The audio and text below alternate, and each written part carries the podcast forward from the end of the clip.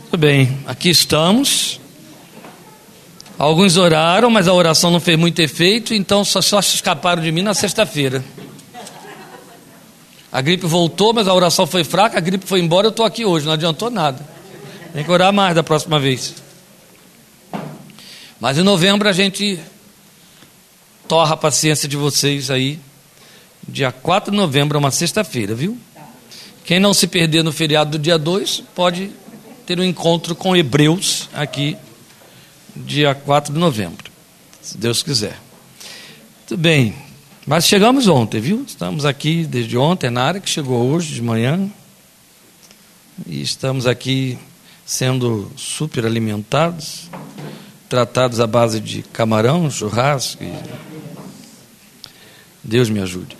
Vamos abrir nossas Bíblias em 1 de Reis, capítulo 18. 1 de Reis 18, 41 a 46. São os últimos versículos do capítulo 18, na história de Elias. 1 de Reis 18, de 41 a 46. Essa é uma palavra específica que Deus deu para trazer para vocês hoje.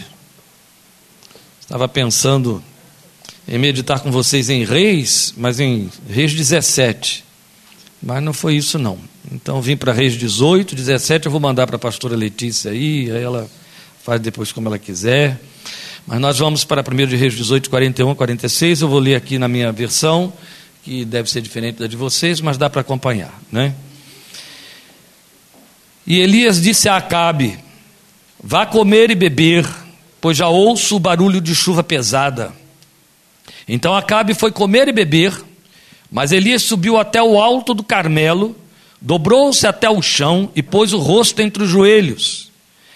Vai e olhe na direção do mar, disse ao seu servo. E ele foi e olhou. Não há nada lá, disse ele. Sete vezes Elias mandou: Volte para ver. Na sétima vez, o servo disse: Uma nuvem tão pequena quanto a mão de um homem está se levantando do mar. Então Elias disse: Vá dizer a Acabe: Prepare o seu carro e desça antes que a chuva o impeça. Enquanto isso, nuvens escuras apareceram no céu, começou a ventar e a chover forte, e Acabe partiu de carro para Jezreel. O poder do Senhor veio sobre Elias, e ele, prendendo a capa com o cinto, correu à frente de Acabe por todo o caminho até Jezreel. Vamos orar e aí considerar este texto, porque, como dissemos, nós cremos que é uma palavra específica que Deus trouxe para vocês. Eu digo palavra específica porque especificamente para esta noite. Não a preguei em nenhum outro lugar. Então eu creio que ela vem ao nosso encontro hoje de forma especial. Amado Pai, nós estamos disponíveis diante de Ti para o agir do Teu Espírito, para a comunicação da Tua voz ao nosso coração, pela fé por meio de Cristo Jesus, através dessa palavra que acabamos de ler. Estamos diante de um fato histórico, profético, registrado, de beleza incomum. Rogamos que o Teu Espírito dilate a sensibilidade do nosso coração para nos apercebermos das coisas que estão guardadas no Teu coração para a nossa vida, nossa carreira espiritual e muito especialmente para que o Senhor transforme esta palavra que é profecia de Deus numa palavra profética específica a cada coração, segundo a necessidade de cada vida, e conforme está no teu coração, é a necessidade do teu coração comunicá-la para cada um de nós.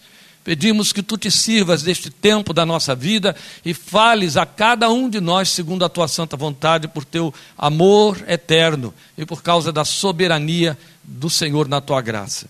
Ó oh Deus, nós nos colocamos em tuas santas mãos e esperamos tão somente em ti, por meio de teu santo filho Jesus. Amém. A gente ouve ou vê muita expectativa da parte dos crentes com respeito à questão de uma palavra, a menor palavra na, na nossa língua e em termos espirituais, que se chama fé. Fé é a palavra mais curta que temos, né? duas letrinhas, e faz-se tanto estardalhaço em cima de uma coisa tão pequena em termos de vocábulo, né?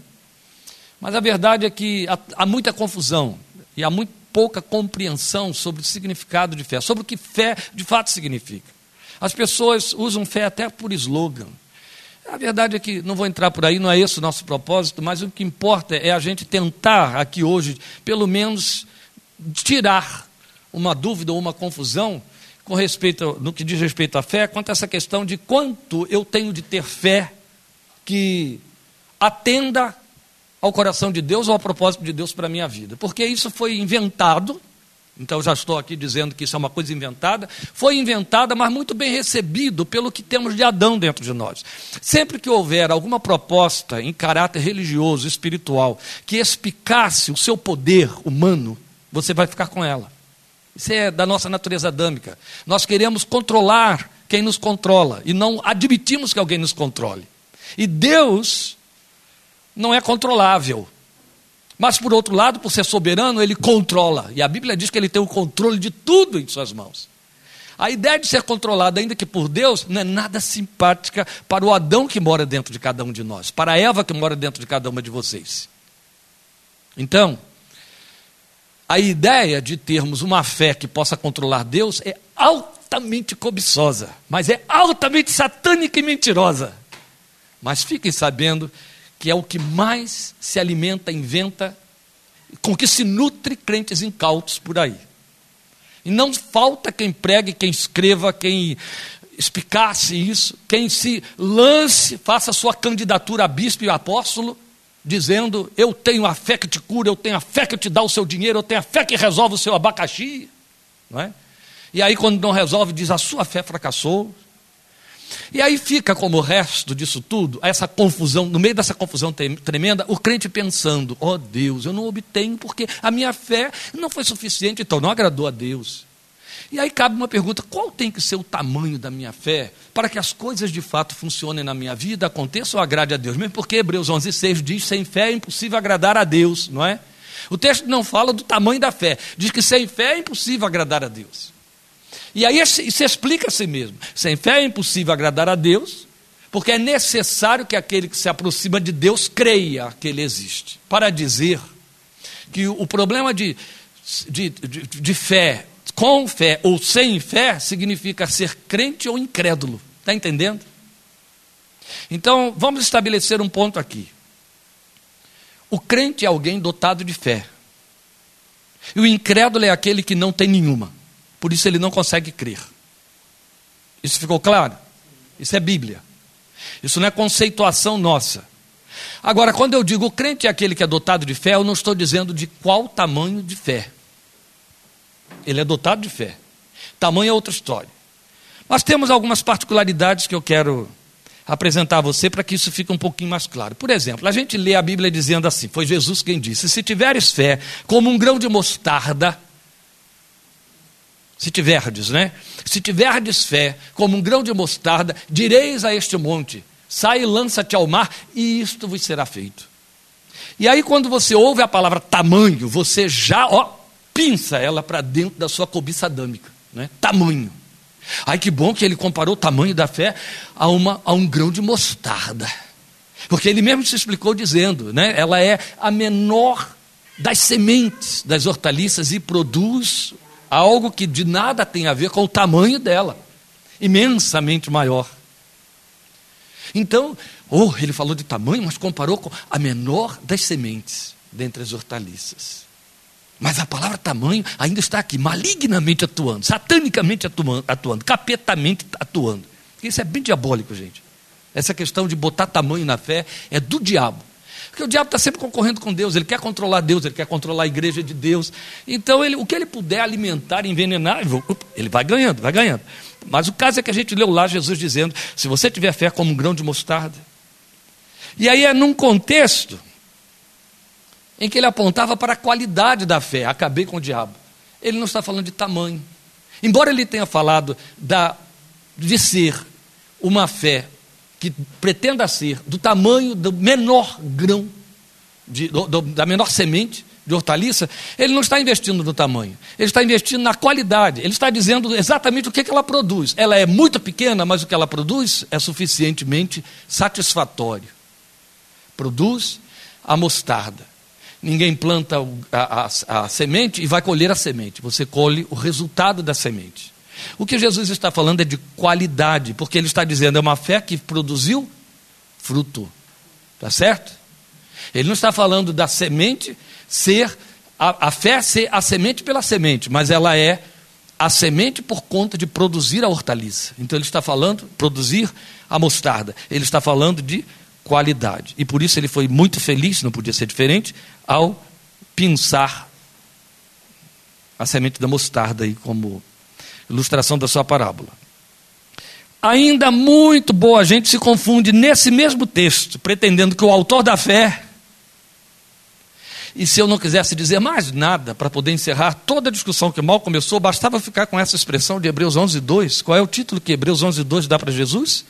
Perdão, Hebreus 12, 2. Qual é o título? Ele é o. Isso. Vamos falar alto? Jesus é o. Então a fé procede de quem?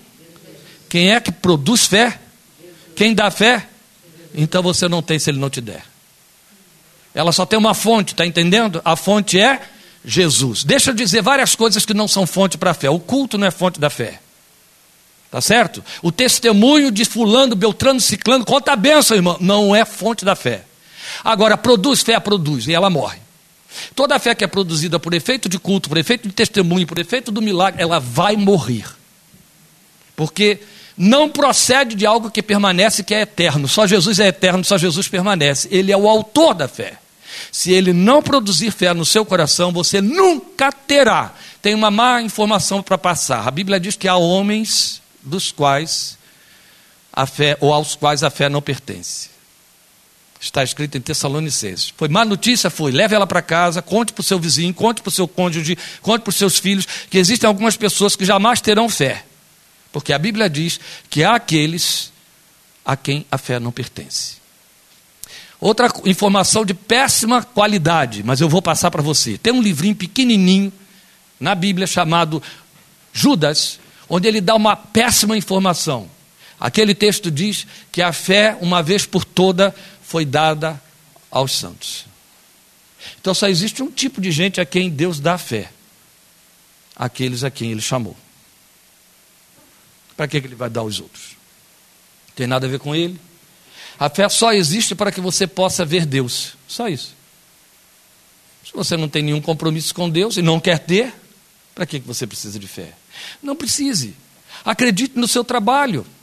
Acredite na sua técnica, acredite no seu empenho, acredite no seu terapeuta, acredite no seu clínico, acredite no seu especialista, acredite no seu gerente, acredite no presidente dos bancos.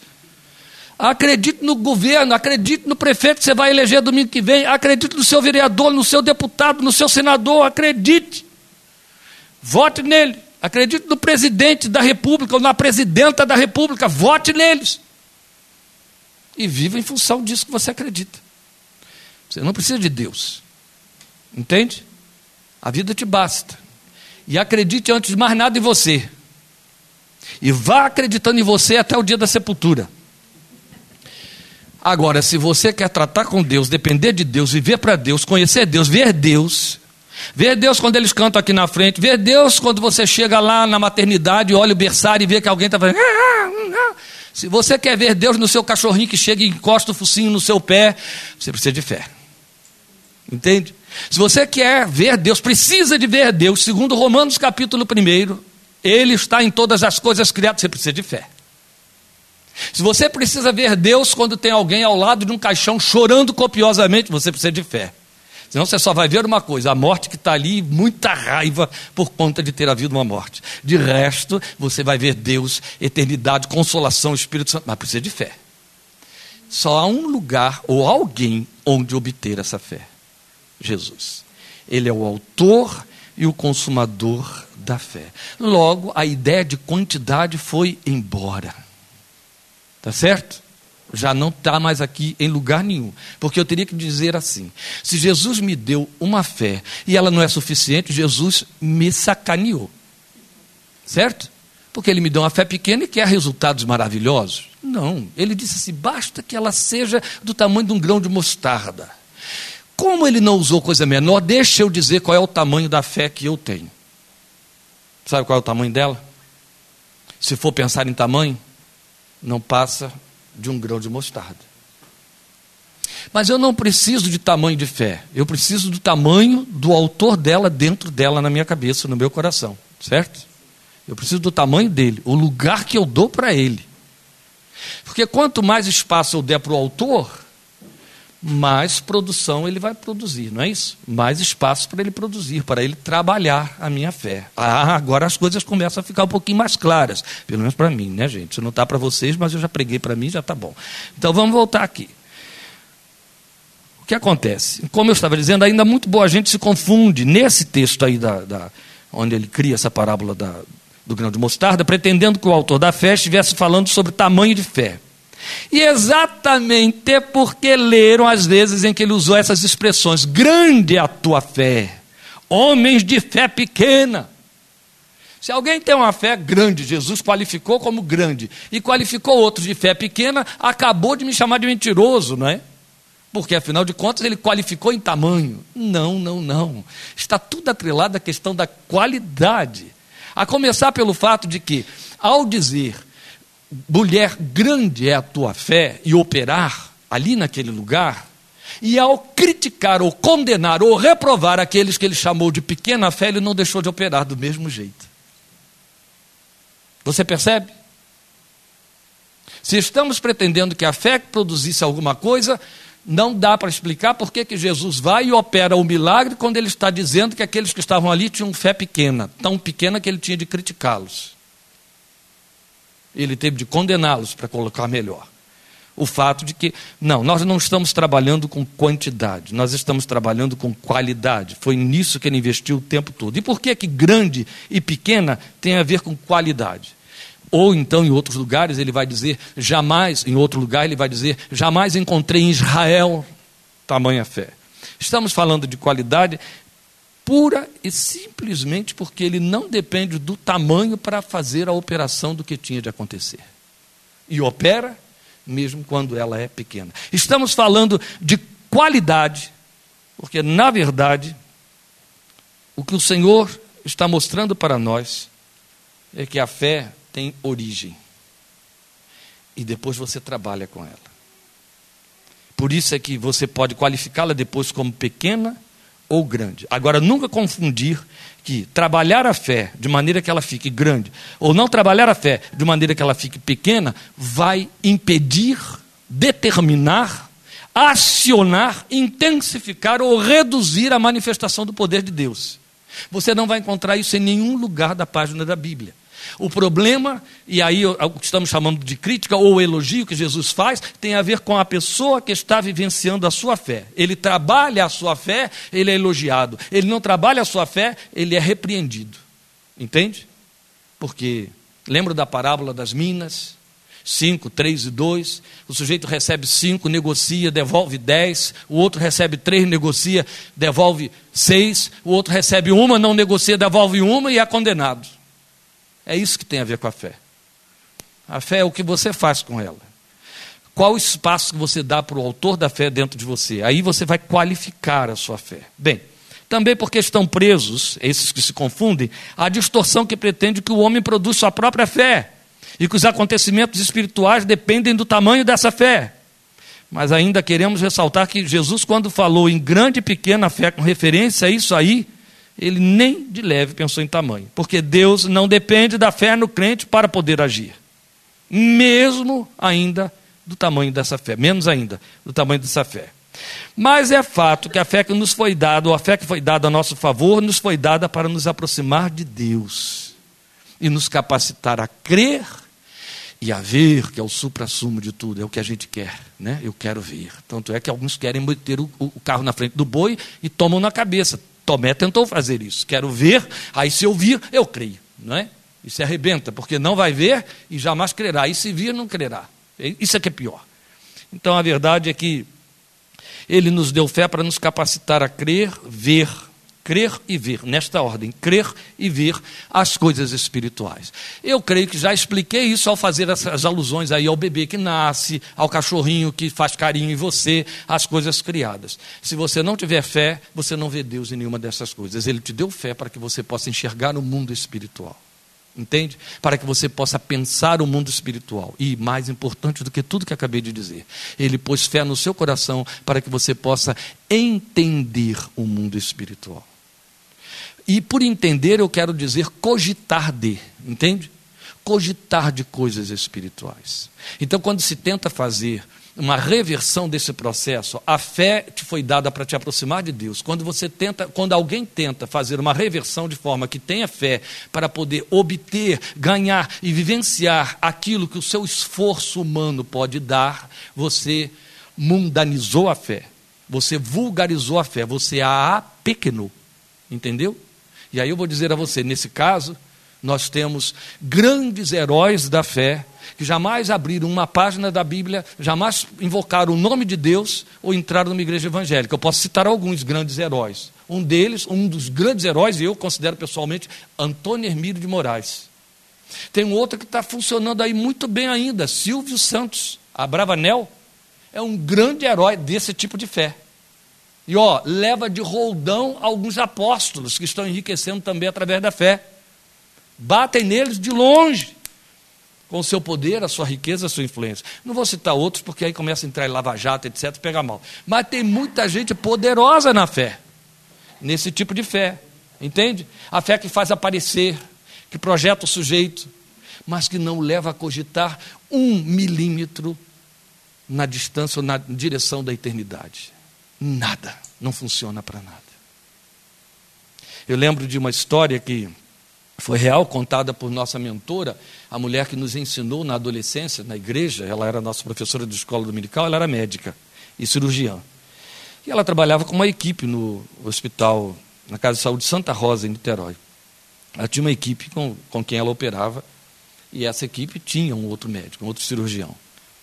Um determinado dia estavam trabalhando ali numa cirurgia, e e o seu colega de trabalho disse para ela: Carmen, eu não consigo compreender, vendo esse corpo aqui aberto diante de nós, como você consegue crer em Deus. Ela do outro lado da mesa diz: Eu não consigo compreender como uma pessoa tão inteligente, que gastou tantos anos estudando e pesquisando, olha para isso que está aqui e não consegue ver Deus. Você percebe? Fé aqui nada ali. E aí, a exatamente. Ele precisava de fé para ser aquele cirurgião? Não. Ele precisava de fé para ver o Deus que produziu o corpo que ele estava operando. E isso ele não tinha. A fé só foi dada para você ver Deus, cogitar das coisas espirituais e não manipular as coisas espirituais. Quando estão falando isso por aí, estão satanizando a sua confissão. Cuidado com isso. Então, meus queridos, este relato de Elias que nós acabamos de ler, que é um relato histórico, e é um dos mais extraordinários, porque é o relato histórico de um dos mais extraordinários profetas de Israel também. Ele nos ensina como a fé deve ser tratada, por onde ela vai, como funciona eficazmente, quando ela trata pelas vias corretas. A fé tem, no mínimo, esse caminho aqui que a história de Elias nos ensina pretender que ela mude a posição, ou que seja diferente, ou que você a obtenha de uma outra forma. Não existe isso. O texto de Elias não, não ensina para mim e você que a fé vem de Deus e que a fé vem de Jesus. São outros textos. Eu citei Hebreus 12, 2. Ele é o autor da fé. Eu citei Judas capítulo, versículo 3, onde a Bíblia diz a fé uma vez por todas dada aos santos. Eu citei Tessalonicenses capítulo 2, segunda, onde Paulo diz que nem todos são para a fé. Então, ou a fé não é de todos, que a fé não é de todos. Ó, a fé uma vez por todas dada aos santos, Judas disse. E Paulo chega aos Tessalonicenses e diz: a fé não é de todos. Isso estabelece que não está no seu domínio, entendeu? Ela pertence exclusivamente a Deus que a dá a quem ele precisa dar. Mas quando ele dá, ele a dá do tamanho de um grão de mostarda. Pelo menos é o que você pode sintetizar em cima do que Jesus disse. E Jesus disse: ela é tão poderosa desse tamanho que ela pode mover um monte do seu lugar. Então a gente não tem que discutir essas coisas. O texto de Elias, da história de Elias, não vai me falar da origem da fé, mas vai mostrar como que, uma vez ela posta dentro de você, tem que ser tratada. Ou o que, que ela faz, o que, que ela gera, o que, que ela produz, como ela nasce, de onde ela vem, como ela é alimentada. Né? Não, não de onde ela vem, mas como ela é alimentada. Então vamos perceber é, três movimentos, todos eles atrelados à fé na experiência do profeta. A sua fé tem que correr por aí, nunca vai mudar disso. Quero apenas reproduzir, especialmente se aqui houver alguém que não conhece bem essa história de Elias, o que é que aconteceu ali. Vocês vão lembrar que Elias surge na história de Israel, já é apresentado e descrito no capítulo 17, primeiro de Reis, como o profeta que aparece lá de Tisbe, E ele já chega dando de cara com Acabe. Acabe foi o rei que ficou estigmatizado como o rei que criou os maus caminhos dos reis. É interessante. Ele se torna o ícone do que há de mal, enquanto que Davi era o ícone do que havia de bom. Então era assim: se o rei funcionava com temor de Deus, o texto dizia, o texto que narra a história desse rei, descendente de Salomão, ia dizer: andou nos caminhos de Davi, seu pai. Está entendendo? Davi já não estava mais nem como, podendo ser computado como um, um ancestral daquele rei, de tão longe que ficou na linha sucessória. O sujeito está tão longe, tantos séculos depois, que você já não tem mais parâmetro para dizer. Não é mais tetravô, não é mais quintavô, não é mais octavô, não tem mais como falta no nosso vocabulário. Mas o texto fica dizendo que ele era pai e que aquele homem andou nos caminhos daquele seu pai chamado Davi. Mas se o cara era um canalha, se o cara era sem temor de Deus, feiticeiro, se o cara desviava o povo do caminho de Deus, era um ladrão, se o cara fazia uma má política, se o cara estava fichado na Lava Jato, o texto chegava para dizer: andou nos caminhos de Acabe. Então Acabe virou um ícone de coisa ruim, como Davi era um ícone de coisa boa. Entende? Foi com esse Acabe que Elias teve de tratar. Elias se levanta como profeta diante do reinado de Acabe, não de Davi. Se já não foi coisa muito boa para Natã ter que encarar Davi, que era um bom rei, imagine o que não seria ter que enfrentar um Acabe. Mas foi isso que Elias teve de enfrentar. E Elias tinha uma mensagem terrível para Acabe. Deus resolveu que ia punir Acabe e o seu reino e a idolatria que ele plantou na terra através da sua mulher. Então manda Elias ir lá e dizer: Olha aqui, Elias, Acabe, não vai chover mais, nem vai haver orvalho nesta terra, a não ser segundo a minha palavra. Ou seja, só quando eu te procurar de novo e eu disser que vai chover, vai chover. E, e deu um aviso: durante três anos não vai chover. Tiago chega e diz para nós que isso durou três anos e meio. Mas nem chuva nem orvalho, seca, estio, fome, desgraça, miséria, canibalismo, tudo aconteceu em função dessa tragédia dos três anos e meio de seca em toda aquela região. Elias é escondido por Deus. Quando Acabe, quando a ficha de Acabe cai, Acabe tenta tudo. Todos aqueles feiticeiros de Jezabel foram consultados, todos os falsos profetas profetizaram, nada deu certo, nada funcionou. Todas as magias foram tentadas, nada funcionou. Acabe lembrou de Elias Lembrou de que Elias disse: só vai chover quando eu disser de novo. Aí começou a mandar procurar Elias em qualquer lugar. Então ele levantou lá um coitadinho de um, um ajudante que saiu em busca de, de Elias por tudo quanto foi canto e não achava, até que conseguiu achar. Esse é o momento em que nós estamos lendo. Ele acha porque Deus diz para Elias: vai te apresentar a Cabe, depois de três anos e meio. E aí ele bate com Obadias, o mensageiro de Acabe. E quando Obadias olha para ele e diz: És tu, meu senhor Elias? Sou eu mesmo. Não, não podia ser outro, porque ninguém se vestia como ele, ninguém era do jeito dele. Elias era extremamente excêntrico, né? vestido de pelos de camelo, com cinto no lombo. Desse jeito, era só o que ele carregava e uma capa. E aí, vivendo sempre nos desertos. Obadias bateu com o olho nele: É você, o meu senhor Elias? Sou eu mesmo. Acabe mandou procurar você em tudo quanto é reino. Não faltou um reino onde ele não te procurasse. Diz a ele que agora eu estou aqui ele vai me ver. Não, não faz isso comigo, não, por favor. Eu vou, sai de perto de você, e daqui a pouco o Espírito de Deus te puxa para outro lugar. O que é que Acabe vai fazer comigo? Tem misericórdia da minha vida. Quando a mulher de Acabe estava matando todos os profetas, eu peguei cem deles, escondi numa caverna e os alimentei todo dia com pão e água durante todos os dias em que ela perseguia os profetas para matar. Não te contaram isso não? Então tem misericórdia da minha vida. Aí Elias diz, não, vive o Senhor. Vai dizer Acabe, diz ao Senhor que eu vou ficar aqui. Daqui não sai, daqui ninguém me tira. Eu vou ficar aqui até que Acabe apareça. Aí Acabe vem. Já me achaste perturbador de Israel? Eu não tenho perturbado Israel, mas você e a casa do teu pai com seus pecados é que tem perturbado Israel. Ele era atrevido, né? Foi isso que ele disse para o rei. Te achei sim. Olha só, Deus mandou dizer que já há ruído de uma grande chuva. Na minha versão, a expressão está muito mais forte. Deixa eu ver aqui. Ele diz assim: ouço o barulho de chuva pesada. Vocês sabem o que é a chuva pesada? Pelo menos no Rio a gente sabe. Ouço barulho de chuva pesada. Gente, o céu não era nem céu de brigadeiro. Eu digo que era um céu mais do que céu de brigadeiro, céu de brigadeiro era um céu sem nuvem, aquele céu, não sei nem o que, que era, mas eu acho que nem mais a abóbora celeste tinha, de tão seco. Aquele céu absolutamente limpo. E Elias chega para cá e diz assim: Eu ouço já o barulho de chuva pesada. Só ele que estava ouvindo, né? Eu ouço o barulho de chuva pesada. E ele manda Acabe se apressar, porque a chuva vem aí. Sai da presença de Acabe, sobe para o alto do Carmelo, enfia a cabeça entre os joelhos, a Bíblia diz que é assim a posição que ele assume, e fica em oração. Eu agora entreguei uma palavra de responsabilidade, mas só eu que estou ouvindo. Não tem um sinalzinho por aí de que tem chuva vindo em algum lugar. Eu ouvi o que o Espírito de Deus soprou no meu ouvido. Só isso. E agora, como é que isso vai ficar? Mandei o rei correr, comer, se vestir, se preparar, se banquetear, porque a chuva vem. Tem que dar conta disso. Bem, aí vocês conhecem a história. Elias manda aquele menino subir, subir lá no, no cume do Carmelo para ver alguma coisa. O rapaz vai, olha, não vê nada, desce, não tem nada lá. Vai de novo, tem nada lá, vai de novo, tem nada lá. Sete vezes. Na sétima vez, talvez botando meio palmo de língua para fora, né? Que brinca... não é brincadeira. Subir no, no cume do monte, descer e sete vezes ele chega e diz: Agora eu vi lá uma nuvenzinha tão pequena que é do tamanho da mão de um homem. Só isso. Na direção do mar.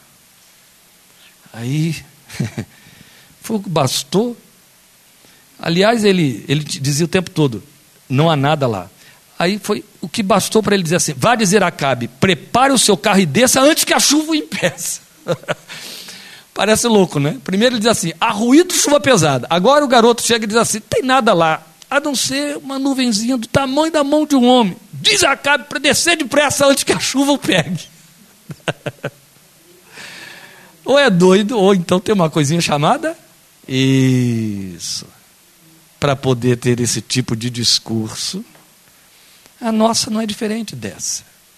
Antes de poder mostrar a você que aquela a fé que Deus, o autor da fé, Jesus, o autor da fé, botou dentro de você é a mesma que ele botou dentro de Elias. Gostou de ouvir isso? Só não creu, né? Mas gostou de ouvir. Então tá. Antes de dizer a você que a fé que o autor da fé botou aí dentro de você é a mesma, tem o mesmo tamanho, a mesma qualidade da fé que ele botou dentro do coração de Elias, eu quero te dizer que eu não estou dizendo isso por simpatia com você ou com Elias. Eu estou traduzindo Tiago, capítulo 5, versículo 13, que não me compara e nem você a Elias, mas compara Elias a mim e a você. Eu ia ficar pau da vida com Tiago se eu fosse Elias, né? Entende? Ele fez a comparação de lá para cá, e não daqui para lá. Ele comparou o maior com o menor, e não o menor com o maior. Cretinice, mas foi o que ele fez. Ele chega e diz assim: Tiago, uh, Elias era homem sujeito às mesmas paixões que nós. Disso a gente entende, né? Está sujeito às paixões. Isso a gente entende. Elias era homem sujeito às mesmas paixões que nós. Orou uma vez e Deus fez cessar a chuva e o orvalho por três anos e meio. Orou de novo e Deus fez chover. Aí ele está dizendo: muito pode, por sua eficácia, a súplica do justo. O que ele está dizendo é: a fé que moveu Elias a orar é a mesma que está dentro de você. A oração eficaz de Elias é a mesma que a sua fé pode produzir. Ore. Aí ele só arremata dizendo: então ore. Está tudo aí, o pacote está feito, desembrulhe e usa. Ore. Então a fé que foi posta no coração de Elias, ela tem os mesmos movimentos na sua vida. Porque é o mesmo tipo de fé, porque o autor, a origem, é o mesmo. Então vamos perceber esses três movimentos, todos eles atrelados à fé na experiência do profeta. Primeiramente, o que, que aconteceu com Elias? O que, que o texto registra para nós para dizer que processou-se com Elias? Antes de acontecer qualquer coisa, gente, Elias ouviu. Não foi isso que você leu aí?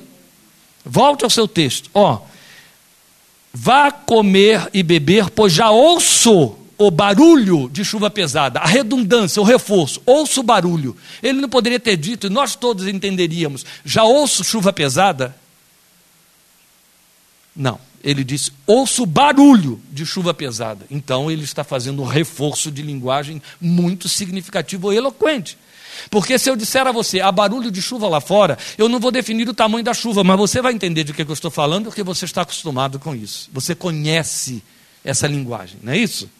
Pois bem, Elias faz um reforço. Eu ouço o barulho de chuva pesada e não tinha nada acontecendo. Lembre disso. Ó, nós temos o registro de que o servo de Elias sete vezes sobe ao monte e volta seis vezes com a mesma notícia: não há nada lá, não há nada lá, não há nada lá. Não é sério isso? Eu lembro de uma vez eu recebi dois seminaristas em minha casa. Eu já pastor, vivendo pela fé, quer dizer, comendo sempre como como a, a, a, o pão e, o, e, o, e, a carne que o corvo deita no quintal. Vivo assim, elas nasceram, só entendem disso na vida delas. Eu já disse a elas, tem outras coisas também, viu? Tem, mas né, só conhecem disso a vida inteira, porque né, já, já vivia isso uns 15 anos antes delas surgirem, e continuei mais 20, né? E aí, esses dois estavam lá em casa, e duros, coitadinhos, seminaristas, gente. Se o pastor, que já está vencido, né, já está com a é duro, imagina o seminarista que está se candidatando. Os dois estavam lá. E estava na véspera deles irem embora. Eles passaram lá em casa uma semana inteira. As meninas eram pequenininhas, se encantaram com eles. E aí, o Vigílio e o Cacau. E aí, Cacau, oh, gente, o homem hoje se chama Pastor Carlos Alberto. Aí eu falei para eles: olha, eu tenho que ir a Pirassununga e vocês vão lá comigo. E aí a gente foi a Pirassununga, eles foram comigo, eu fui fazer o que eu tinha de fazer. E eu disse assim: vamos passar no banco. Até onde eu sei, eu não tenho nada lá. Ó, não há nada lá. Mas eu vou passar meu cartão. E se tiver alguma coisa de vocês. Eles olharam para mim como se dissessem: é doido, né? Depois eles traduziram: o é doido não é por conta do que pode estar lá dentro. Porque poderia, né? Nunca aconteceu, mas poderia ter. Oh, e depois não pode voltar atrás, né? Não. Não era roleta russa. A questão é, é doido porque ele acha que porque vai passar o cartão só porque nos disse isso, vai ter algo lá. Foi isso que eles contaram para mim. E foram, e ficaram. Ficou um aqui, dois guarda-costas. E eu na frente do caixa eletrônico e passo o cartão. Mas não é que tem, acabou de chegar. Toma, é de vocês. Tirei tudo, saquei entreguei. Olha, foi um impacto para os dois. Ficaram muito impactados. Ficaram repetindo aquilo durante anos. Onde viviam, eles iam falar da visita ao caixa eletrônico em Pirassununga porque era algo totalmente, ou seja, o céu era de brigadeiro. Mas havia ruído de chuva pesada. E aí eu disse para eles que eu não ia brincar com duas, dois rapazes precisando crescer na fé. Não, o Espírito de Deus moveu meu coração, me convenceu e eu então me atrevi. E eu simplesmente disse: o que tiver lá é de vocês. Mas sabia que não tinha. Eu sabia e eu não ia mentir. Eu disse para eles: até ontem não havia nada lá. Não há previsão alguma de ter algo hoje. Mas o que tiver lá é de vocês. Se tiver, é de vocês. Passei o cartão, tinha, saquei e eles levaram. Pois bem, observe esse detalhe aqui. Primeiramente, ele ouviu. É significativo. Deus operou algo que Elias pôde ouvir antes de ver. Nosso problema é que a gente força barra para. Né? Eu, eu chamo de tentar dar visibilidade à fé. É uma tentação onde o Adão que está dentro de nós é espicaçado. Você tem uma promessa, aí você fica na contramão de Abraão, que sendo pai dos que creem, e a, a cujo respeito a Bíblia diz que você siga as pegadas da fé que ele teve, na contramão ele esperou. A Bíblia diz que ele esperou contra a esperança, mas a gente vai na contramão desse movimento, da contramão de Abraão, querendo ter garantias para crer. Não é esquisito? É igual a quem você vai fazer as 12 horas de jejum, é quem vai jejuar por conta de um tratamento. Vai jejuar, aí entope a barriga de comida antes, que é para poder se garantir porque depois dali vai ficar 12 horas sem comer, está entendendo? Então o sujeito, ele quer viver na fé, ele quer, mas ele precisa se garantir. Por exemplo, eu costumo falar isso, é uma denúncia a respeito de alguns missionários. Ele entrega uns santinhos com o número da conta dele a todo mundo dizendo: Eu vou viver pela fé, eu estou indo para o campo, o irmão ore por mim, o irmão ore por mim, está te entregando o santinho com o número dele ali. A primeira coisa que eu aprendi com Dorcas é: você quer estar tá livre para poder ir, vir, ir, vir. João 3,8, o vento só para onde quer, não dependa de homens.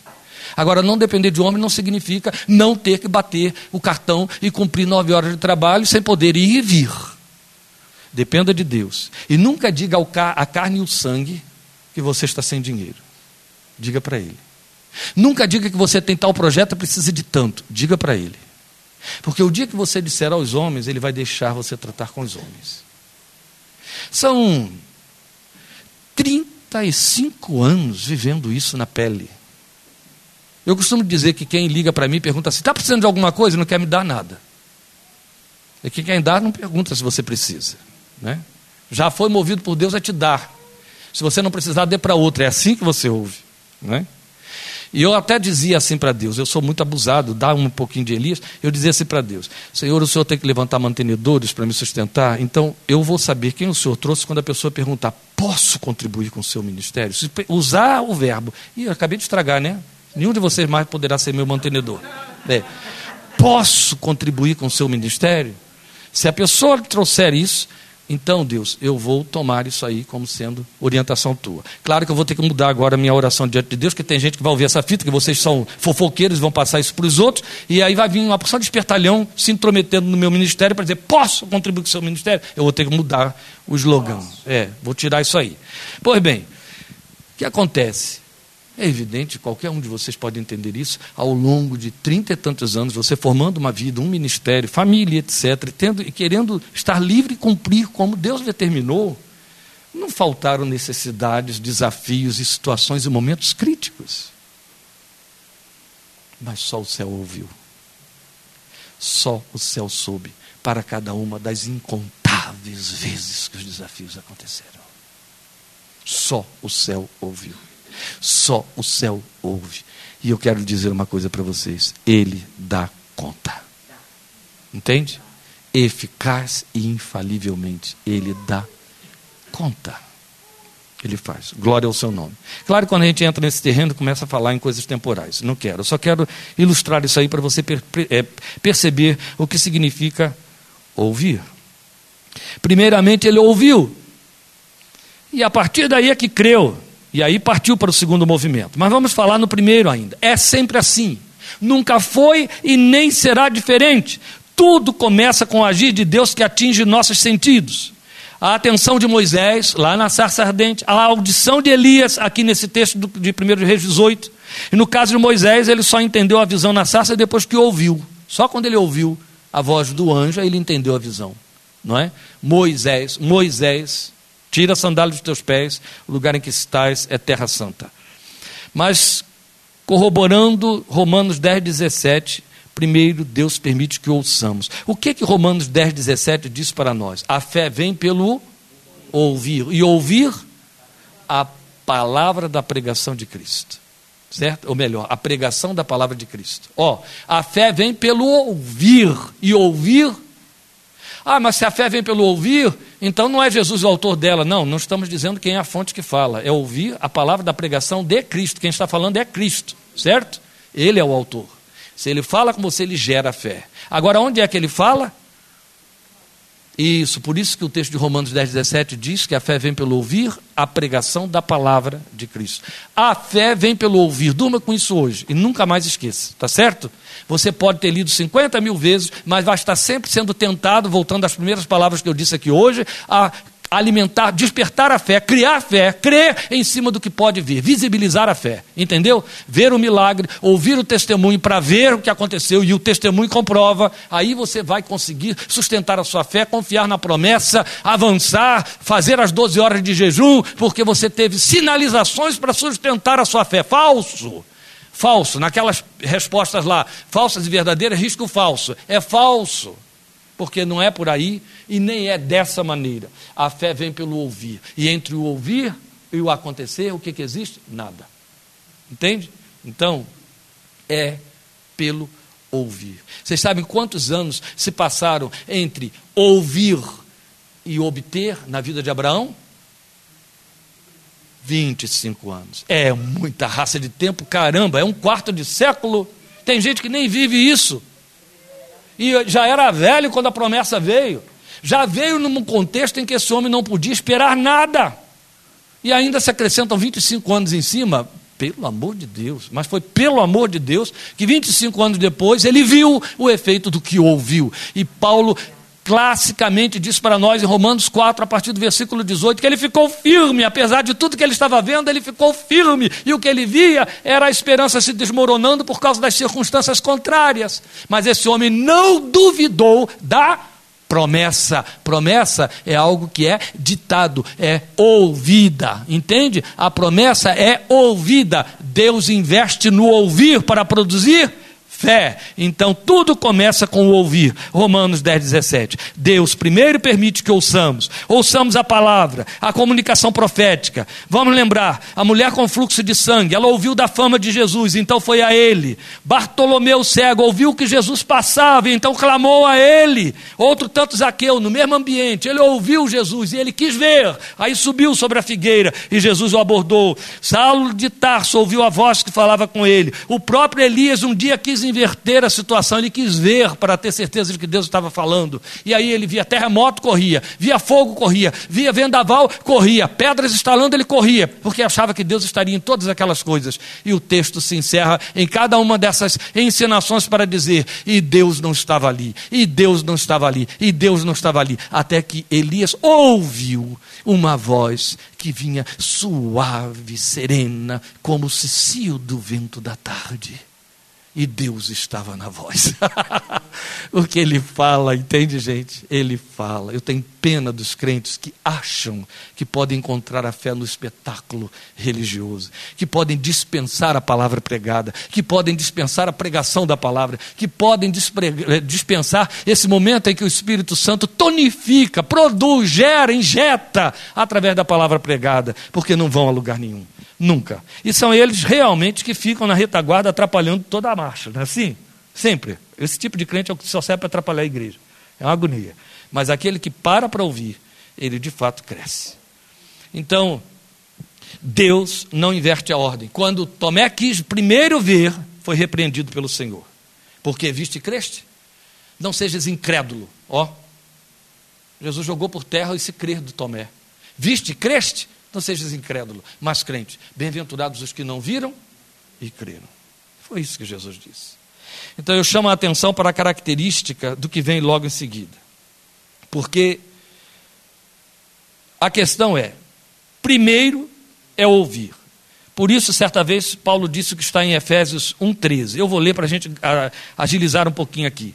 Em Efésios 1,13, Paulo diz assim: Quando vocês ouviram e creram na palavra da verdade, o evangelho que os salvou, vocês foram selados em Cristo com o Espírito Santo da promessa. Como é bonito isso. Efésios 1,13. Quando vocês ouviram e creram, a ordem nunca muda, entende? Ouviu, creu. Aí, porque ouviram e creram, foram selados. Depois, outro tanto, e nada pequeno, Paulo vai dizer em Romanos 10, 14: Como, pois, invocarão aquele em quem não creram? E como crerão naquele de quem nada ouviram falar? E como ouvirão se não houver quem pregue? Entende? Esta é a ordem. Olha só, como crerão naquele de quem nada ouviram? Para mostrar, tem que primeiro ouvir, para depois poder crer. A fé vem pelo ouvir. Então a fé reage. E o segundo movimento, já por ela produzido, também Elias é quem tipifica isso para nós, é a oração. Ah, isso aqui para mim me encanta. Porque o que, que Elias faz logo depois que ele ouve o ruído de chuva pesada? Vai para o monte e entra em oração. Gente, ó, podemos dilatar isso aqui tanto, mas eu não vou dilatar, eu vou jogar só uma coisinha. Eu ouço, e a primeira reação mostrando que a fé foi semeada, ou que a minha fé brotou em cima do que ouviu, é que eu oro. O que eu oro? Ah, tem muita coisa. A primeira que a Bíblia espera é: perdoa, Senhor. Certo? Eu, pecador, me confesso. Ou seja, eu me arrependo e confesso. É a primeira reação de ter ouvido. Eu ouço e eu dou uma resposta. Por isso é orar. Orar é responder a Deus. Está certo? Então eu ouvi, eu respondo. Isso estabelece, no mínimo, para mim e para você, que quem fala comigo quer uma resposta. Não é assim? Ele fala com você, responda ao que ele te falou dê uma resposta. Pode ser que a resposta não seja necessariamente uma, uma verbalização, mas uma atitude que fala, entende? Que é eloquente. Uma atitude, uma obediência, que Jesus sintetiza isso muito bem para nós quando ele conta a parábola daqueles é, é, dois filhos, onde um primeiro ouve o pai dizer: Vá à minha vinha e faça isso assim, assim, eu vou, e não foi. Depois ele fala para o outro: Vá à minha vinha e faça isso assim, assim, ele diz: Não vou, mas foi.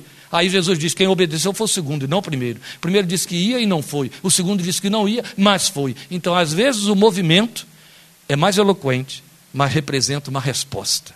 A questão que estamos colocando aqui é que a fé de imediato te leva a dar uma resposta, a fé responsiva. Sim, Romanos 1,7. Paulo vai dizer que nós fomos chamados à obediência do Evangelho pela fé. Entende?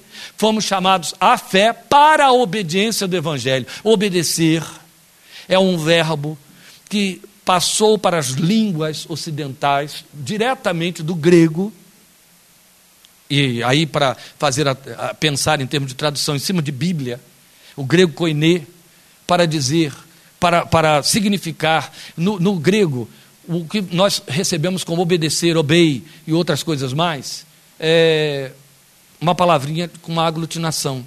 Ela tem uma preposição e um verbo. Você tem o verbo obedecer e você entende o que significa obedecer e só tem este significado. Mas quando essa palavra veio na sua origem, ela significava estar debaixo do ouvir.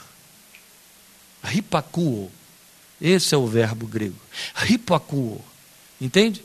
Está sob o ouvir. Ó, porque eu ouço, eu obedeço, eu respondo, eu oro. E a oração também pode ser sim, Senhor, adorar, louvar, cantar. Não é assim?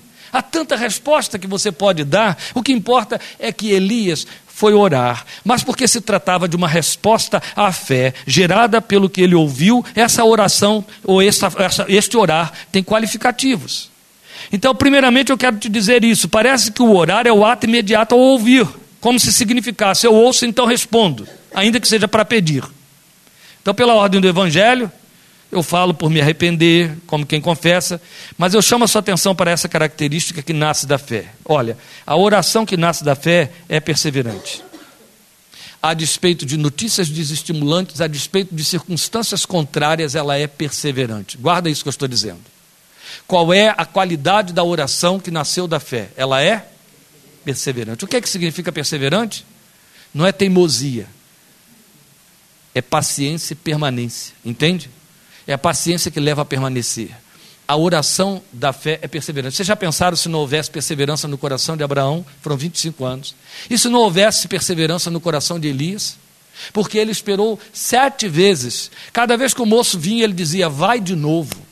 A Bíblia nos fala de sete vezes, porque ela trabalha muito com essa numerologia no Velho Testamento para falar de número de, de movimentos perfeitos. O sete é o número que fala da perfeição de Deus. Pois bem, se o menino subisse lá, na sétima vez descesse e dissesse, ainda não há nada, ele ia dizer, vai de novo. Entende? Simplesmente parou quando ele disse, tem lá uma nuvem insignificante, ela é do tamanho da mão de um homem. Aí ele não mandou ele voltar mais. Pelo contrário, desce depressa. Em vez de subir, é desce e vai dizer a Acabe: corra antes que a chuva te pegue. O que aconteceu ali foi perseverança. E olha, nós estamos falando de uma perseverança em comum, porque não apenas havia o vazio da notícia, não há nada lá, mas havia um agente para a notícia, e disso a gente entende. Não é sempre quem as circunstâncias ou Satanás usa para esmorecer a nossa fé, a nossa capacidade de perseverar ou esperar. Usa filho, usa cônjuge, usa amigo, usa pastor, usa o outro crente, usa o patrão, usa o colega, usa a gente, ser humano, com carne, entende? Pele, endereço, cheiro com voz, usa para chegar e esmorecer você, para dizer: não, para com isso, já passou tempo demais, não vai acontecer mais, você se confundiu. Com soberba falou o tal profeta, e por aí vai. Porque é um programa de Satanás confundir você. Por isso é que Paulo, quando fala aquela, usa aquela alegoria da batalha espiritual, o que é que ele diz? O que é que você desvia com o escudo da fé? Dardos inflamados do maligno, porque onde eles batem, eles destroem tudo. E aí Paulo diz que você levanta o escudo da fé, o dardo bate ali não faz dano nenhum. Cai e se apaga. Ó, é o escudo da fé. Então, é claro, você tem que estar escudado e muito protegido na perseverança. E perseverar significa o seguinte: é algo que tem início, vai ter término, vai. Mas sabe quando é que a, a perseverança diz basta? Quando ela vê o resultado. Enquanto não há o resultado, ela faz o quê? Espera.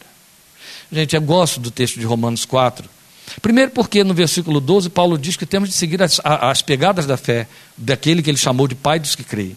Mas é mais do que isso, é pelo fato de que descreve como foram essas pegadas, para mostrar que Abraão recebe a promessa no momento em que já não dá para esperar muita coisa, mas como alguém já disse, e eu achei isso muito bonito, Sara era estéril. Não haveria por que desenvolver fé sobre Abraão, só sobre Sara. Sara era estéril. Não importa o fato de que ela estava com 65 anos, ela era estéril.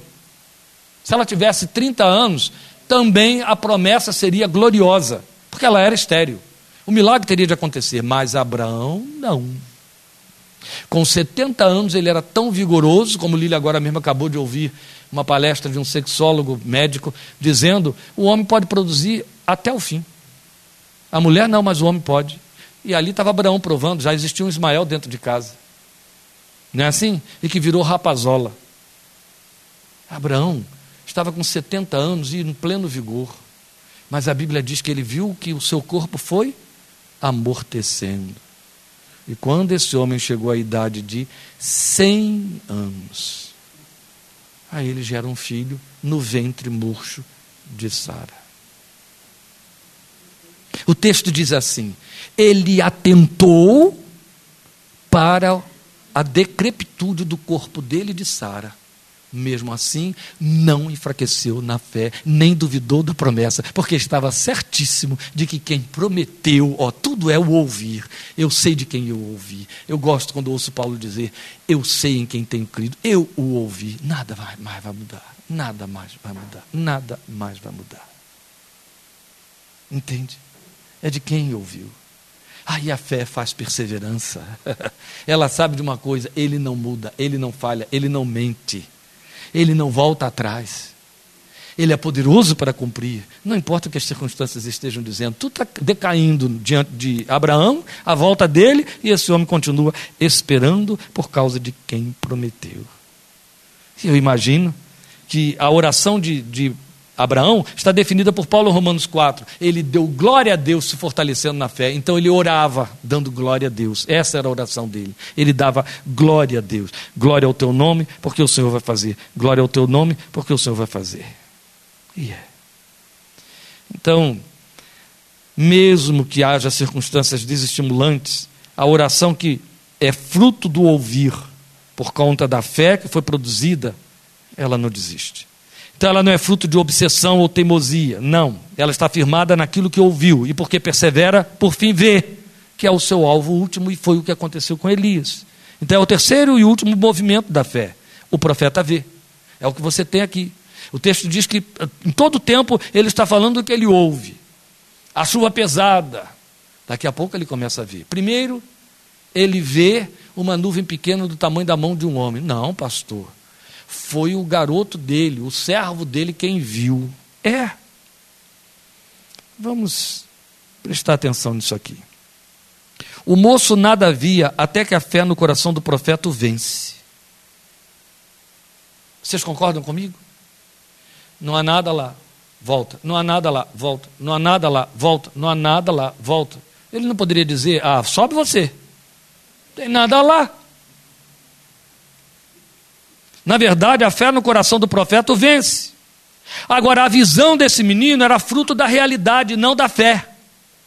Porque o que ele viu, ele descreveu, era uma nuvem insignificante, totalmente desconexa com a mensagem passada ao rei, a ruído de chuva pesada. Foi exatamente esse tipo de desdém que ele trouxe na mensagem dele. Não há nada lá. Agora há uma nuvem, mas ela é do tamanho da mão de um homem. O que, é que ele está dizendo? Ela não corresponde à sua mensagem. Não é a nuvem que você prometeu de chuva pesada, porque você disse que era chuva pesada. Aquilo ali é a nuvem que não solta nem orvalho, não é? E se soltar vai cair lá, na altura onde está, do mar, longe. Era insignificante. Então, na verdade, esse menino não teve visão da fé, ele viu a realidade, está entendendo? Mas Elias viu a nuvem da chuva pesada em cima do discurso da nuvem da, do tamanho da mão de um homem. É isso que a fé faz. onde ninguém está vendo nada, onde ninguém dá nada, onde ninguém espera nada. Aquele que está vendo na mesma direção pela ótica de Deus, ele espera tudo, ele vê coisas grandes. não pequenas, aterradoras, e reage a elas. Ele reage a elas. É esta fé que foi posta dentro de Elias, que está dentro de você, meu querido. Ele pôs, porque é o mesmo autor, a fonte é a mesma, está aí dentro, entende? Só não podemos inverter a ordem das coisas. Então, enquanto o rapazinho viu uma nuvem significante, Elias via aquela que traria a chuva pesada. Uma nuvem tão pequena, tão distante, não justificaria a reação do profeta. Vá dizer a Acabe, prepare o seu carro e desça antes que a chuva impeça. Você percebe que este é o decreto, de, é a ordem nova que Elias dá para o seu servo. Logo que ele acaba de dizer, há apenas uma nuvem tão pequena que é do tamanho da mão de um homem. Ele diz, corre diga a Acabe, apresse o seu carro antes que a chuva te pegue. Então Elias não viu o que o menino viu. Bastou para Elias o sinal de que a nuvem estava lá, pequenininha. Para Elias, ela não tinha tamanho, ela era a resposta de Deus. E de resposta de Deus, você não mede pelo tamanho. Amém? Se eu fosse aqueles crentes do oba-oba, ou então do sapatinho de, de fogo, eu ia dizer: não, não, resposta de Deus, você não mede pelo tamanho, você mede por quem fez. Isso que importa, não é o tamanho. Glória a Deus. Então, a verdade é que ele viu aquilo que a sua fé lhe mostrava. Então, quem viu de fato foi Elias. E aí eu chamo a sua atenção para o fato de que não foi a oração de Elias, nem a sua perseverança que criou a nuvenzinha distante. Entende? Não foi a fé no coração de Elias que produziu a nuvem. A fé no coração de Elias fez Elias ver o que Deus produziu. Está certo? Não criou, apenas pôde ver. Deus te dá a fé para que você veja o mundo espiritual. Aleluia. Fé é isso. Fé tem esse compromisso, porque fé é moral. A oração aqui era unicamente a ferramenta de que a fé se servia enquanto esperava, porque fé que não gera esperança não procede de Deus. Esse é outro atributo dela. Não é espiritual e nem é moral. Ela não tem caráter, por só espera e não confia. Entende? E a moral da fé está no fato de que ela confia. Ela se firma não no efeito, ela se firma em quem vai produzir efeito. Ela se firma em quem fez a promessa. Então ela é moral. Ela tem um compromisso moral. Ela se chama confiança. Isso faz toda a diferença. Foi isso que aconteceu no coração de Elias. E aí eu vou traçar aqui as últimas lições, derradeiras lições. Veja só. Para uma fé genuína, a visibilidade não se prende à realidade humana, mas às dimensões divinas. Eu estou dizendo com outras palavras o que eu tinha acabado de dizer. Não é o tamanho da nuvem que conta, é quem a criou. Entendeu? É quem a criou. É Ele quem faz isso. Dá todas as dimensões. Então o tamanho da nuvem não importava. Ela era pequena, mas suficiente para produzir vendaval e aguaceiro. Para uma fé genuína, os fatos não precisam ser convincentes. Entendeu? Eles só precisam ser procedentes de Deus. Procedem de Deus, não precisam ser convincentes, de jeito nenhum. A fé genuína enxerga a promessa, e através da promessa, e assim cumpre a sua natureza espiritual, conforme descrita em Hebreus 11, 1. Eu faço questão de ler esses textos, são os últimos textos que eu vou ler e encerrar. Ora, a fé é a certeza daquilo que esperamos e a prova das coisas que não vemos. Glória a Deus. Vamos ler de novo? Isso é bom demais. Olha só. A fé é a certeza daquilo que esperamos e a prova das coisas que não vemos. Não é isso que Elias acaba de ensinar para nós? Certeza do que espera e prova do que não vê. Uma nuvem daquela não significa nada. Eita, que meu discurso está todo comprometido. Não, vem temporal sim. Chuva pesada. Foi isso que ele disse. Porque ele tinha prova daquilo que ele estava, não via, mas ele tinha certeza daquilo que ele esperava.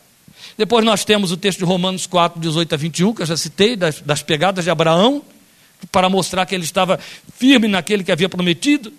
E em último lugar, é o último texto, Romanos capítulo 8, olha quantas vezes o livro de Romanos é citado quando você fala de fé, já perceberam? Porque Romanos é o livro que nos brinda o tempo todo com o ministério do Espírito Santo, que gera fé em nossos corações. Romanos 8, 24 e 25, Paulo diz assim: Pois nessa esperança fomos salvos, mas esperança que se vê não é esperança. Quem espera por aquilo que está vendo, mas se esperamos o que ainda não vemos, aguardamos-lo pacientemente. O que, que isso tudo traduz para nós? Voltando ao início de tudo. Não vou começar de novo. Eu só quero dizer, para lembrar você o que eu já disse. Presta atenção. Você não pode pretender dar visibilidade à sua fé para que ela seja fé, entende? Está escrito que você espera o que não vê. Quando é que de fato a sua fé prospera e cresce e produz uma grande hortaliça? É quando ela não vê nada e ela continua esperando. Mas ela creu na palavra que disse. Quando você se torna experimentado na, nos movimentos de Deus revelados pela Bíblia, não o que você imagina, não o que você deduz, mas o que a Bíblia te ensina de como Deus é, como Ele age, Ele está aqui, está tudo aqui. Você já sabe o que pode esperar de determinadas circunstâncias na sociedade, na vida do outro, do crente, na igreja, fora da igreja. Entende? Você sabe que não vai haver negociata, que Deus não vai mudar o que já disse na palavra dele. Pode o sujeito espernear, fazer, é, lá, é, como é que fala, novenas, ladainhas. Deus não vai mudar. Deus é preciso. Ele simplesmente avisou que funciona desse jeito. Se creres, verás. Se, se, se, quem, quem, havia uma tradução muito antiga do texto de Isaías 32, que hoje as nossas versões tiraram essa forma desse texto, que dizia: Eis que estabeleça em Sião uma pedra, quem crê não se apresse. Essa, terminologia, quem crê não se apresse, só está na versão revista e corrigida, não está mais nas nossas versões hoje. Eu ainda vou fazer uma verificação melhor disso, para ver o que, que aconteceu. Mas a verdade é que essas versões antigas diziam algo que é verdadeiro. Quem crer, não se apresse. Porque é evidente, perseverança e pressa não andam juntas, não é assim? Esperança e pressa não andam juntas. O apressado é o afoito, é o precipitado, mas o que espera tem paciência. E quando você crê, você só tem que esperar. Nenhum de nós crentes no Senhor Jesus, o autor e consumador da fé, precisa de uma grande fé para tratar com Deus. Isso é confortável para o nosso coração. Basta saber que temos um grande Deus para tratar com a nossa pequena fé. Isso é o que importa. E se tudo que nossa pequena fé tiver que ser, que ver, seja uma nuvem tão pequena que não pareça importante, não importa. Para Deus e para a fé que Deus gerou, é a resposta que basta e os efeitos ficam por conta de Deus, do tamanho de Deus, na medida de Deus. Lembram que Jesus disse a um homem: Se tu podes crer, quem completa? Tudo. Vamos falar alto? Se tu podes crer, tudo é possível ao que crê. Vamos dizer juntos? Se tu podes crer, tudo é possível ao que crê. Sabe o que, que tem de acontecer? Tem de ter fé aí para você crer uma vez que tem, e é Ele quem dá, tudo é possível ao que crê. Amém? Esse é o tamanho da nossa fé. Sabe qual é o tamanho dela? O Deus que a gerou. Qual é o nome dele? Jesus. Glória ao seu nome. Amém? Vamos orar, ficar de pé. Rogar que por graça e misericórdia nós podemos fazer hoje aquela oração daquele pai aflito de família que chegou para Jesus em cima desse texto. Se tu podes crer, tudo é possível que crê. Eu sei, eu creio, Senhor. Ajuda-me na minha na minha dificuldade de crer, que nossas versões colocaram na minha incredulidade. Né? Ele não disse incredulidade, é o que está nas nossas versões, e foi uma tradução infeliz. Ajuda-me na minha dificuldade de crer. Se tu podes crer, tudo é possível ao que crê. Eu creio, Senhor. Ajuda-me na minha dificuldade de crer. Isso nós temos. Mas Ele está pedindo ajuda a quem gera fé. Amém? Eu gosto de orar assim: Senhor, abre os meus olhos para te ver. É o que basta. Amém? Obrigado, Filho de Deus. Tu és o autor da fé que está no coração dos que creem. É porque tu geraste essa fé em nosso coração que nós cremos na vida eterna. É porque tu geraste esta fé em nosso coração que nós cremos que somos perdoados dos nossos pecados. É porque tu geraste esta fé em nosso coração que nós cremos que a Bíblia que lemos é a revelação direta da palavra escrita de Deus. É porque geraste essa fé em nosso coração que nós cremos que a igreja cumpre uma missão na terra e temos comunhão com ela. É porque tu geraste fé em nosso coração que nós tememos o teu nome e nos separamos do mundo, do pecado e do mal. É porque tu geraste fé em nosso coração que nós confiamos em ti e descansamos em ti e nos escondemos em ti mas somos fracos no uso da nossa fé. Somos fracos e mal alimentamos a nossa fé. Somos fracos e pouco dilatamos a nossa fé. Somos fracos e recolhemos dentro de nós a nossa fé. somos fracos e nos deixamos confundir em cima de coisas que nos impingem a ideia distorcida de fé e nos confundem de maneira que a gente pensa que aquilo é fé e luta para produzir uma fé que produza algo da tua mão sobre nós e pecamos. Pedimos teu perdão para a nossa fraqueza, a tua ajuda na nossa fraqueza. Oramos como aquele pai de família diante de Jesus, dizendo: Eu creio, ajuda-me na minha dificuldade de crer, ajuda-me nessa minha fraqueza para crer, ajuda-me nessa capacidade infeliz que trazemos conosco de prestar atenção nas circunstâncias, contrariando os movimentos de um homem à nossa semelhança, que foi Abraão, que não olhou para as circunstâncias. Nós queremos glorificar o teu nome porque tu és o Deus que coloca no horizonte da visão da nossa fé nuvens pequenas, depois que esperamos sobre a tua promessa. Senhor, nós temos às vezes desdenhado, como moço de Elias, sobre a capacidade da nuvem pequena e desdenhamos que ela seja condizente com a promessa e com a resposta. Nós olhamos o efeito e ele parece estar fora da realidade, ou fora de foco, ou fora daquilo que nós esperamos mas esquecemos que por detrás do efeito está o nosso Deus. Às vezes em nosso coração estão desejos que não passam, meu Pai, não são menos do que uma transmissão de um recado teu ao nosso coração, de uma impressão da tua vontade em nossa alma. E esses desejos, que nós podemos chamar de sonhos de Deus, eles crescem. E a gente começa a acreditar naquilo que está sonhando, porque domina a mente, domina o coração. É mais do que um desejo espicaçado pela necessidade. É alguma coisa que está atrelada à tua glória, que redunda na tua glória. Mas as circunstâncias não favorecem, não ajudam. Nessa hora nós temos de lembrar da palavra gloriosa que diz: Deus não é o homem para mentir, nem filho do homem para se arrepender. Se ele prometeu, é certo que falou. Se ele que, que, que cumprirá, que fará. Se ele falou, é certo que cumprirá. Ó oh Deus, porque tu não és o homem para mentir.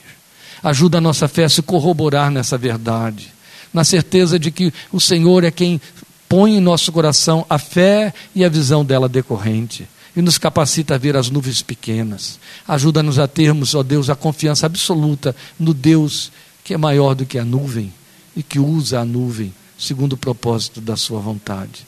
Em nome de Cristo Jesus, Senhor, para o louvor de tua glória. Aleluia.